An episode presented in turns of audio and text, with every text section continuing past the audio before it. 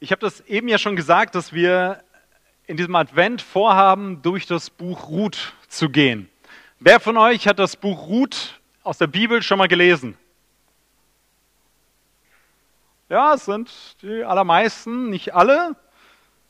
Für alle, die dies schon gelesen haben, es ist eine tolle Auffrischung und Erneuerung. Ich weiß nicht, wann ihr das das letzte Mal gelesen habt. Für die, die es noch nicht gelesen haben, ist es eine ganz tolle neue Erfahrung. Ähm, und ich lade euch ein, nicht nur heute, sondern auch die nächsten Wochen mit dabei zu sein und das mitzugehen. Ihr dürft eure Bibeln gern aufschlagen. Ähm, bei Ruth, Ruth ist relativ simpel eigentlich zu finden. Also wir haben ganz am Anfang im Alten Testament in der Bibel die ersten fünf Bücher Mose.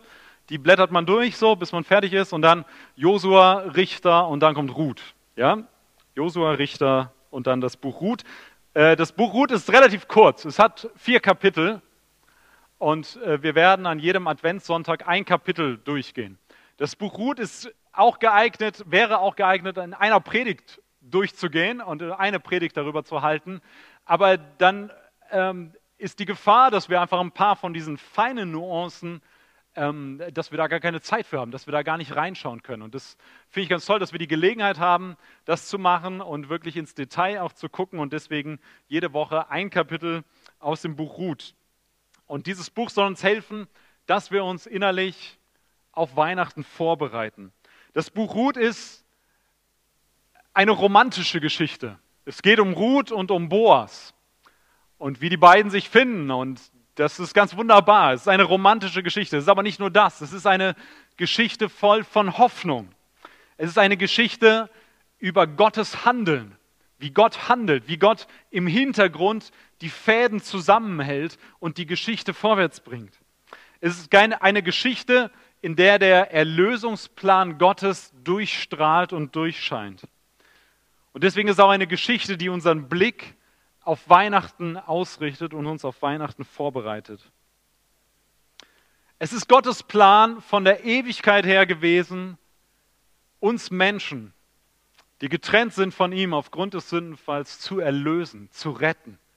Und dafür hat er sich überlegt, seinen Sohn Jesus Christus in diese Welt zu schicken. Dass Gott selbst Mensch wird. Und das ist das, was wir an Weihnachten feiern. Und diesen Plan sehen wir im Alten Testament Stück für Stück, dass er zur, äh, zur Umsetzung kommt. Und das Buch Ruth ist ein Baustein in diesem Plan. Und das werden wir im Laufe dieser vier Wochen sehen. Und deswegen haben wir das, die, die Predigtreihe überschrieben mit Der Herr erlöst. Das ist das Thema, der Herr erlöst. Darum geht es im Advent und geht es an Weihnachten. Der Herr erlöst, wie Advent begann. Und ich lese das erste Kapitel aus dem Buch Ruth und ihr dürft gerne mitlesen, wenn ihr eure Bibel habt. Ansonsten hört ihr einfach aufmerksam zu und ich mache das in zwei Teilen. Ich lese zuerst die ersten fünf Verse und dann lesen wir später die restlichen Verse aus dem ersten Kapitel. Ruth 1, die Verse 1 bis 5. Und es geschah in den Tagen, als die Richter regierten, da entstand eine Hungersnot im Land. Damals zog ein Mann aus Bethlehem in Juda fort, um sich im Gebiet von Moab niederzulassen, samt seiner Frau und seinen beiden Söhnen. Und der Name dieses Mannes war Elimelech und der Name seiner Frau Naemi. Seine beiden Söhne aber hießen Machlon und Kilion. Sie waren Ephratiter aus Bethlehem in Juda. Und sie kamen in das Gebiet von Moab und lebten dort. Elimelech aber, Naemis Mann, starb und sie blieb allein übrig mit ihren beiden Söhnen. Und diese nahmen sich moabitische Frauen. Der Name der einen war Orpa und der Name der anderen Ruth. Und sie wohnten etwa zehn Jahre dort. Danach starben auch sie beide, Machlon und Kilion, sodass die Frau ohne ihre beiden Söhne und ihren Mann alleine übrig blieb.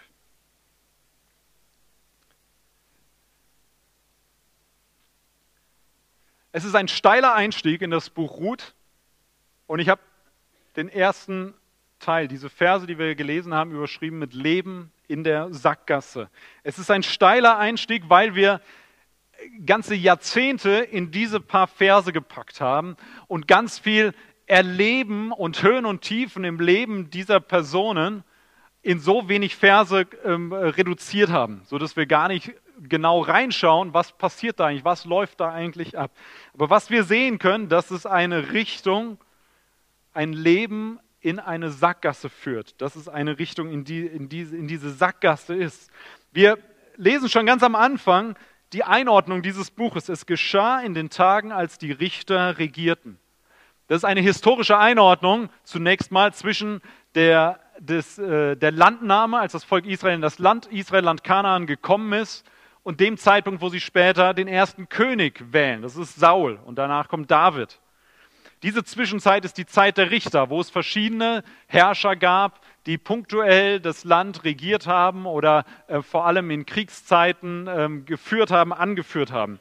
Aber das Buch der Richter oder das, die Zeit der Richter ist nicht nur eine historische Einordnung, sondern es ist vor allem inhaltlich, theologisch. Es ist eine Einordnung, die uns hier gegeben wird, weil die Zeit der Richter an anderer Stelle beschrieben wird. Es ist eine ganz schlechte Zeit. Es ist eine Zeit, in der jeder tat, was in seinen Augen recht war. Eine Zeit, in der die allerwenigsten nach dem lebendigen Gott gefragt haben. Eine Zeit, in der die allerwenigsten sich an das erinnert haben, was Gott eigentlich schon getan hat, indem er das Volk Israel aus Ägypten, aus der Sklaverei herausgeholt hat und wunderbar befreit hat und ihnen eine neue Identität gegeben hat. Das Motto, was hier herrschte, war, jeder tat, was recht war in seinen Augen. Das ist die Zeit, in der dieses Buch Ruth hineinscheint und wir sehen diese Spannung direkt schon am Anfang, dass auch in der Person des Elimelech und seiner Familie, dass sie ihre eigenen Wege verfolgt haben, anstatt Gottes Wege. Sie taten das, was recht war in ihren Augen. Wir haben im ersten Kapitel vom Buch Ruth drei Personen im Fokus. Wir haben den Elimelech, wir haben die Naemi, die schon erwähnt wird, und wir haben Ruth, die auch kurz erwähnt wird und später aber noch mehr. Und ich will anhand dieser drei Personen jetzt durch dieses Kapitel gehen. Wir haben den Elimelech. Elimelech, es ist ganz interessant, dass der Name dieses Herrn, äh, wenn wir den übersetzen, bedeutet das, mein Gott ist König. Elimelech bedeutet, mein Gott ist König. Und wir könnten meinen, das ist ein super Name, oder? Wer würde gern so heißen, mein Gott ist König? Elimelech klingt vielleicht ein bisschen altbacken, aber die Aussage ist doch super. Mein Gott ist König. Das ist das Zeugnis, was Elimelech in seinem Leben in Israel eigentlich haben sollte, auch gegenüber anderen Leuten. Aber sein Leben und seine Lebensentscheidung sprechen eine andere Sprache. Es gibt eine Hungersnot in dem Ort, wo er mit seiner Familie lebt. Oder wo er mit seiner Frau lebt, genau genommen. In Bethlehem und mit seinen beiden Söhnen. Bethlehem heißt übersetzt Haus des Brotes. Und es ist eine gewisse Ironie oder eine Anspielung. Hier haben wir ein Ort, wo sie leben, der eigentlich dafür steht, dass es Versorgung gibt, dass es Brot gibt. Wir haben einen Mann, der heißt, mein Gott ist König, also übersetzt mit seinem Namen, aber er entscheidet sich gegen das Haus des Brotes, gegen die Versorgung, gegen das Vertrauen, dass Gott sie als Familie in dem Land und an dem Ort, wo sie sind, versorgen wird. Er verlässt das Haus des Brotes weil es eine Hungersnot gibt. Und er sieht woanders, dass die Wiesen grüner sind, dass es schöner aussieht. Und er verlässt damit Gottes Weg für ihn und für sie als Familie. Er sagt nicht mehr, mein Gott ist König. Er fragt nicht zuerst, was ist eigentlich Gottes Wille und Weg in dieser Situation, sondern er geht dahin, wo es das Essen gibt, wo die Wiesen grüner sind, egal was drumherum zu sein scheint. Und er geht mit seiner Familie nach Moab. Und für uns klingt das, ja, wie man sagt, okay, man geht einfach in ein anderes Land. Da ist ja nichts dabei, oder? Aber Moab war damals zu der Zeit das Land mit dem absolut schlechtesten Ruf und mit einer absoluten Feindschaft Gott gegenüber und dem Volk Israel gegenüber. Moab war der Inbegriff für Götzendienst. Sie sind anderen Göttern nachgelaufen. Sie haben, waren darin spezialisiert. Sie haben nicht den Gott Israels, nicht Jahwe angebetet. Und sie haben die Israeliten in ihrer Geschichte dazu verführt, von ihrem Gott abzufallen und anderen Göttern, an, äh, andere Götter anzubieten. Sie, sie haben die Israeliten ähm, durch Tricks verführt. Sie haben äh, die, das Volk Israel verfluchen wollen, wo es aus, dem Land, aus, aus der Wüste kommt, in das Land Kanaan. Sie waren die Feinde für das Volk Israel. Und genau dorthin entscheidet sich dieser Elimelech, der sagt eigentlich, mein Gott ist König, sagt, genau dahin geht er.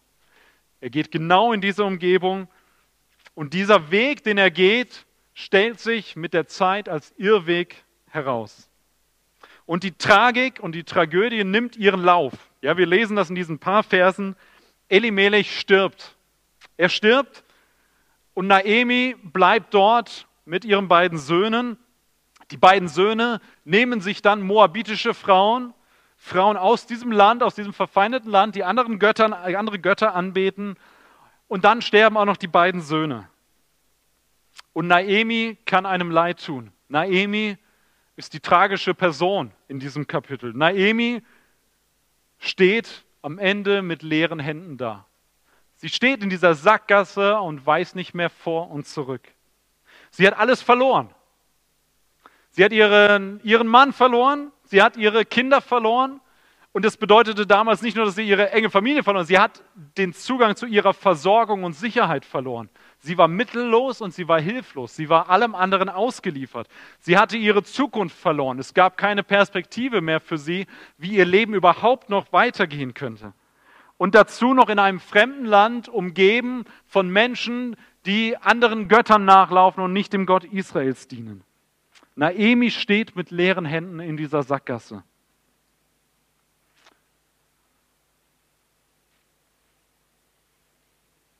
Sie steht in dieser Sackgasse und entscheidet sich dann, das werden wir gleich lesen, zu einer Rückkehr. Sie entscheidet sich dazu, ihren Stolz zu überwinden und sagen, ich gehe doch wieder zurück. Naemi und Elimelech haben nicht auf Gott und seine Fürsorge vertraut. Sie sind eigene Wege gegangen. Sie sind dorthin gegangen, wo das Gras grüner scheint. Und ich habe den Eindruck, dass wir manchmal vielleicht genauso wie Naemi und Elimelech sind, oder? dass wir dazu neigen oder versucht sind, dorthin zu gehen, wo das Gras grüner ist oder grüner scheint, wo wir den Eindruck haben, das ist doch der leichtere oder der, der bessere Weg, der fühlt sich gut an. Aber wir nicht zuerst fragen, hey, was sagt eigentlich Gott dazu? Was ist Gottes Wille? Was ist Gottes Weg für diese Entscheidung in meinem Leben? Wir gehen nicht nach dem Motto, mein Gott ist König und danach will ich leben, sondern wir suchen einen eigenen Weg. Sagen, hey, das sieht doch gut aus. Das kann doch nicht falsch sein. Da will ich hingehen. Ich gehe meinen eigenen Weg und irgendwann muss ich vielleicht feststellen, dass ich auch wie die Naimi in so einer Sackgasse lande. Dass ich mit leeren Händen dastehe, wo ich doch dachte, dass das eigentlich der richtige Weg ist wo ich vielleicht an den Punkt komme, mir Fehler eingestehen zu müssen und sagen, da hast du, bist du falsch abgebogen, da hast du eine falsche Entscheidung getroffen, da hast du nicht auf Gott vertraut, da bist du eigene Wege gegangen, da hast du nicht nach Gottes Willen gefragt oder entschieden. Und vielleicht kennst du das, dass du in deiner Vergangenheit so eine Sackgasse gehabt hast. Oder dass dein Leben jetzt gerade sich wie so eine Sackgasse anfühlt dass du wie Naemi da mit leeren Händen drin stehst und dich fragst, wie soll das überhaupt noch weitergehen? Ich habe alles in den Sand gesetzt. Ich habe versagt, ich komme da nicht weiter. Dann kann ich dir sagen heute Morgen, es ist Hoffnung in Sicht. Es ist Hoffnung in Sicht. Und es gibt einen Weg zurück. Es gibt diesen Weg zurück für die Naemi, das werden wir jetzt gleich lesen wie dieser Weg aussah. Und es gibt genauso auch einen Weg für dich und für mich zurück. Aus der Sackgasse, wo du drin stehst, wo du dich vielleicht selbst hineinmanövriert hast, gibt es einen Weg raus, gibt es Hoffnung. Und ich lade euch ein, dass wir die nächsten Verse lesen. Ruth 1 ab Vers 6. Wie geht die Geschichte weiter? Da machte sie sich, also Naomi, Naemi, mit ihren beiden Schwiegertöchtern auf und kehrte zurück aus dem Gebiet von Moab. Denn sie hatte im Gebiet von Moab gehört, dass der Herr sein Volk heimgesucht und ihm Brot gegeben habe. So verließ sie den Ort, wo sie gewesen war, und ihre beiden Schwiegertöchter mit ihr. Und sie machten sich auf den Weg, um wieder in das Land Juda zurückzukehren. Naemi aber sprach zu ihren beiden Schwiegertöchtern, Geht hin, kehrt um, jede zum Haus ihrer Mutter. Der Herr erweise euch Güte, wie ihr es an den Verstorbenen und an mir getan habt. Der Herr gebe euch, dass ihr Ruhe findet, jede im Haus ihres Mannes. Und sie küsste sie zum Abschied. Da erhoben sie ihre Stimmen und weinten. Und sie sprachen zu ihr, wir wollen mit dir zu deinem Volk gehen. Aber Naemi sprach, kehrt um, meine Töchter, warum wollt ihr mit mir gehen? Trage ich denn noch Söhne in meinem Schoß, die eure Männer werden könnten? Kehrt um, meine Töchter, und geht heim, denn ich bin zu alt, um noch einen Mann zu heiraten. Und wenn ich auch spräche, es ist zu hoffen, dass ich schon diese Nacht einen Mann bekomme und sogar Söhne gebäre. Wolltet ihr deshalb warten, bis sie groß geworden sind? Wolltet ihr euch deshalb einschließen und keinen Mann heiraten? Nicht doch, meine Töchter, denn mir ergeht es noch viel bitterer als euch, weil die Hand des Herrn gegen mich ausgestreckt ist. Da erhoben sie ihre Stimmen und weinten noch mehr. Und Orpa küsste ihre Schwiegermutter zum Abschied, Ruth aber hing ihr an. Sie aber sprach, siehe, deine Schwägerin ist umgekehrt zu ihrem Volk und zu ihren Göttern, kehre auch du um deiner Schwägerin nach. Aber Ruth antwortete, dringe nicht in mich, dass ich dich verlassen und mich von dir abwenden soll. Denn wo du hingehst, da will ich auch hingehen, und wo du bleibst, da will ich auch bleiben. Dein Volk ist mein Volk und dein Gott ist mein Gott. Wo du stirbst, da sterbe auch ich, und dort will ich begraben werden. Der Herr tue mir dies und das und noch mehr, wenn nicht der Tod allein uns scheiden soll. Als sie nun sah, dass sie sich fest vorgenommen hatte, mit ihr zu gehen, ließ sie davon ab, ihr zuzureden. So gingen die beiden, bis sie nach Bethlehem gelangten. Und es geschah, als sie in Bethlehem ankamen, da geriet die ganze Stadt in Bewegung ihretwegen und man fragte, ist das die Naemi? Sie aber sprach, nennt mich nicht Naemi, sondern nennt mich Mara, denn der Allmächtige hat es mir sehr bitter gemacht. Voll zog ich aus, aber leer hat mich der Herr wieder heimgebracht. Warum nennt ihr mich denn Naemi, da doch der Herr mich gedemütigt und der Allmächtige mich betrübt hat?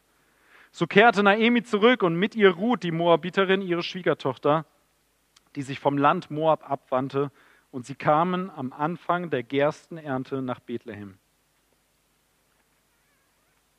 Das ist das, der Rest des ersten Kapitels. Und wir sind von dem Leben in der Sackgasse zu einem Punkt kommen wir, wo wir sagen können, Gottes Gnade ist größer. Und ich will das erklären. Wir haben Naemis Entschluss, sie will zurückkehren. Und dieses Wort zurückkehren taucht im ersten Kapitel zwölfmal auf. Und das ist kein Zufall, das ist ein Schlüsselwort im ersten Kapitel. Und es meint nicht nur, dass Naemi rein physisch zurückkehrt und den Weg wieder zurück nach Bethlehem geht, sondern auch, dass sie eine geistliche, eine innere Umkehr, dass sie ihren Stolz überwindet, sich ihre Fehler eingesteht und sich wieder dem Gott Israels zuwendet. Naemi entschließt sich zurückzukehren und sie hat einen guten Rat für ihre beiden Schwiegertöchter. Sie sagt, ihr sollt in Moab bleiben. Ihr kommt daher, das ist eure Heimat und hier habt ihr bessere Perspektiven. Hier habt ihr bessere Perspektiven, eine Familie gründen zu können, einen neuen Mann zu finden. Hier habt ihr Perspektive auf, auf Essen und Versorgung und eine sichere Zukunft. Und Naemi sagt über sich, ihr sollt mich nicht mehr Naemi nennen, sondern ihr sollt mich, wie sollen wir sie nennen? Mara. Was heißt das? Warum sollen wir sie Mara nennen? Naemi heißt übersetzt die Süße. Das ist die Bedeutung des Namens Naemi. Es ist die Süße. Und sie sagt, die Hand des Herrn hat sich gegen mich ausgestreckt und ich bin bitter geworden. Ich bin bitter geworden. Und das Wort Mara, der Name Mara heißt bitter oder Bitterkeit. Deswegen sagt Naemi, nennt mich nicht mehr Naemi, nennt mich Mara, weil das meine Geschichte ist. Ich bin voll ausgezogen und komme leer zurück. Gott selbst hat sich gegen mich gewandt und mein Herz ist bitter geworden. Naemi ist sauer auf Gott, könnten wir vielleicht sagen.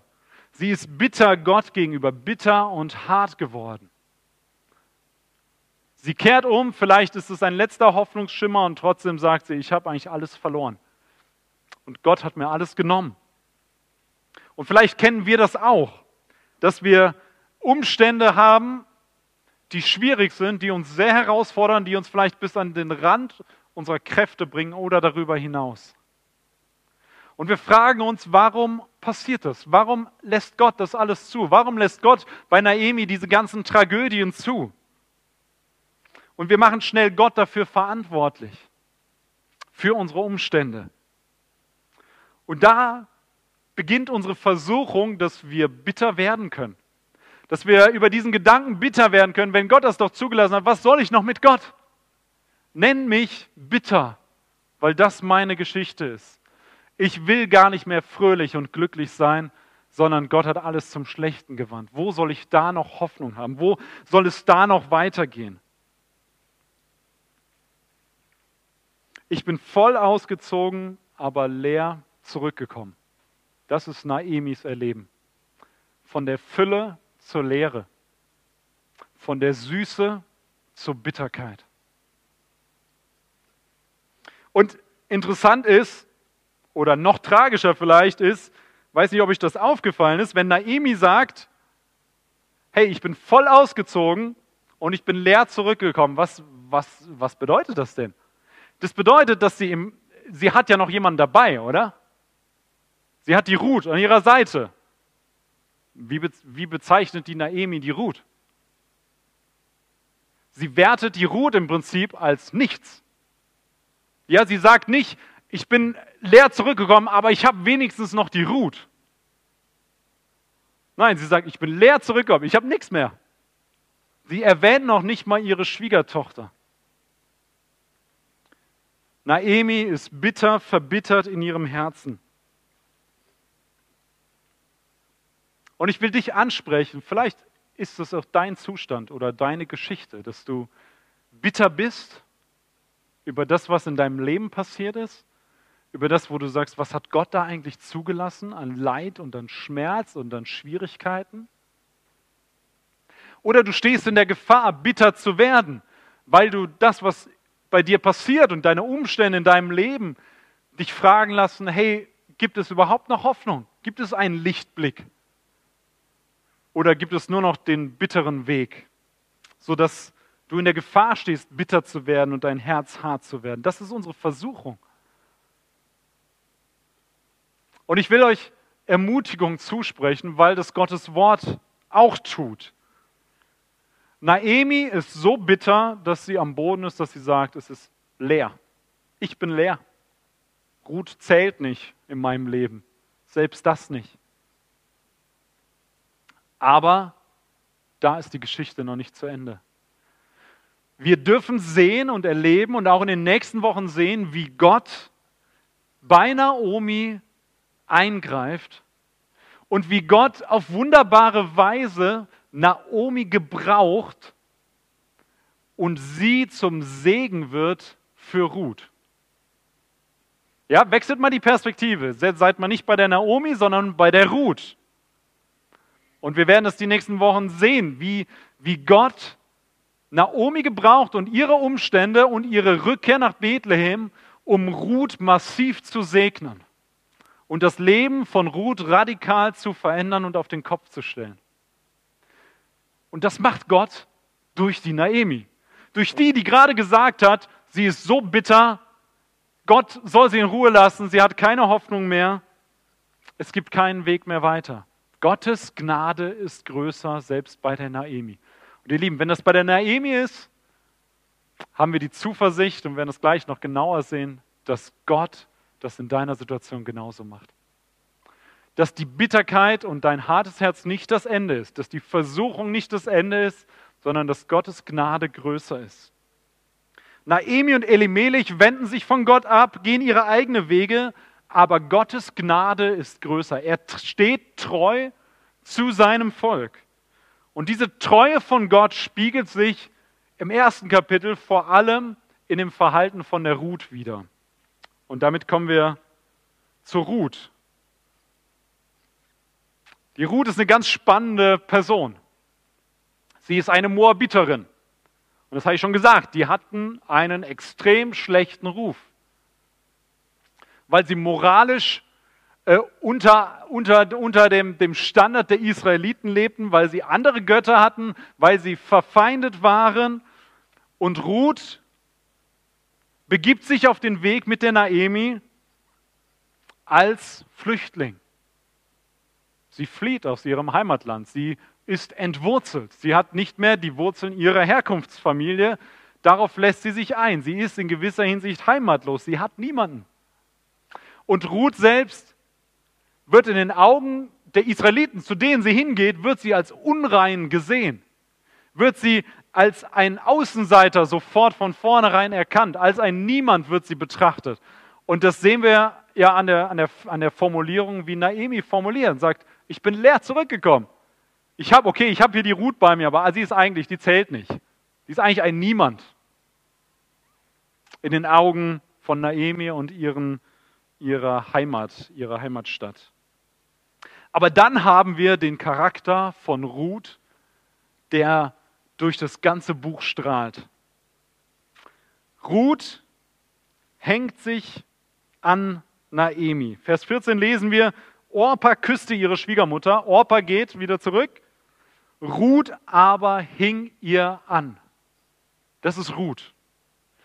Und dieses Wort, was hier steht, ist dasselbe Wort, was wir aus der Schöpfungsgeschichte kennen.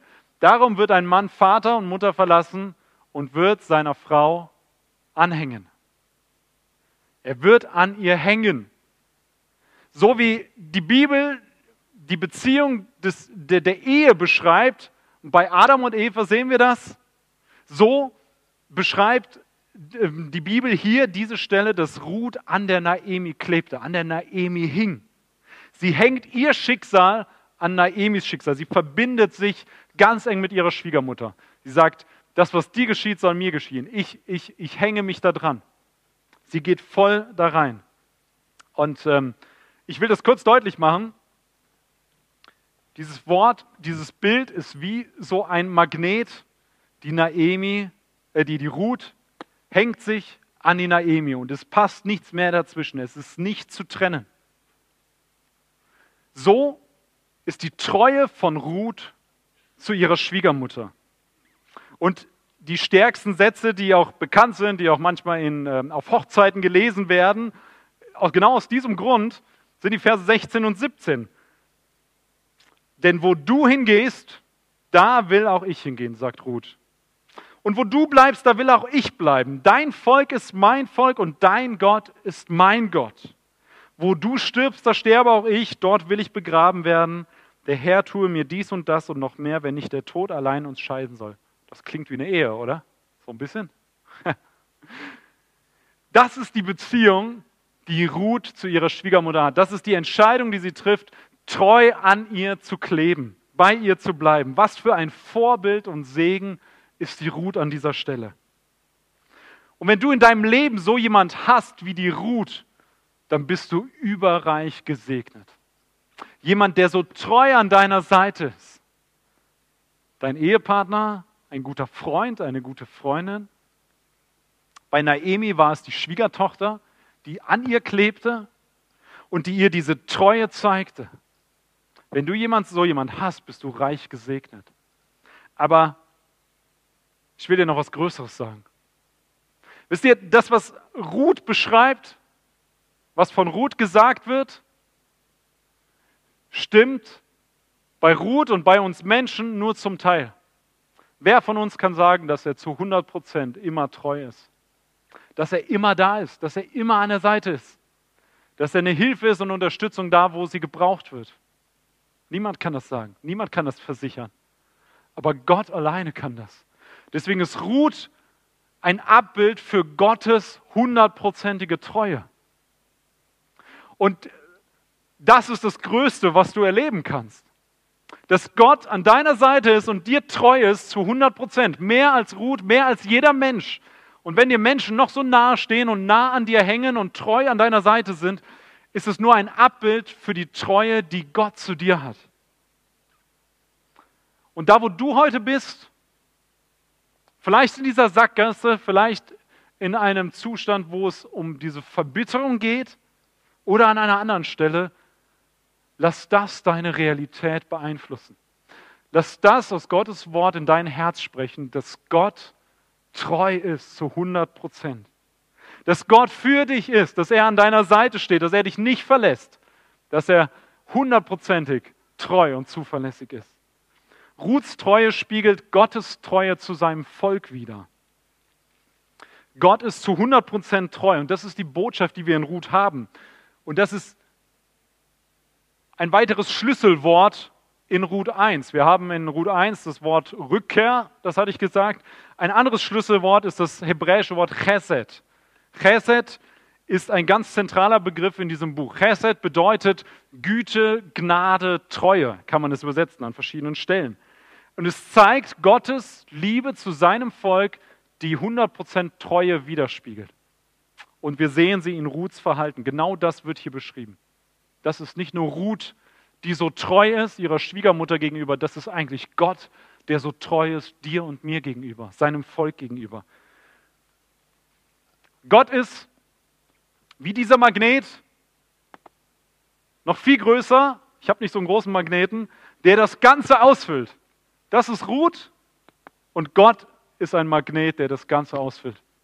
Der treu an deiner Seite ist, der nicht zu trennen ist von deiner Seite.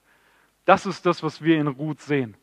Das ist die Botschaft von Ruth, das ist die Botschaft, die ich dir zusprechen will, die Ermutigung, dass du das erleben kannst hier in dieser Adventszeit, heute in 2020, dass Gott 100% treu ist.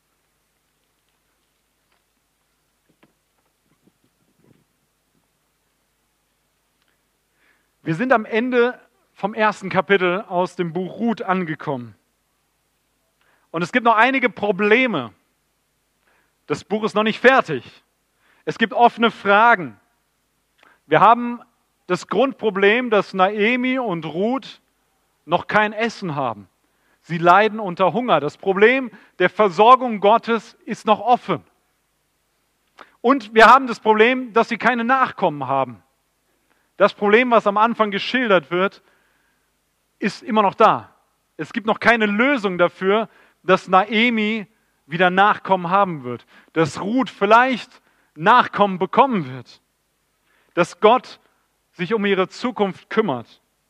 Und wir dürfen aber eine, eine, eine Ahnung bekommen davon, dass Gott seine Treue an Ruth und Naemi erweisen wird in den nächsten Kapiteln dass er das Problem der Versorgung lösen wird, weil er ein Gott ist, der uns versorgt, der sich um uns kümmert.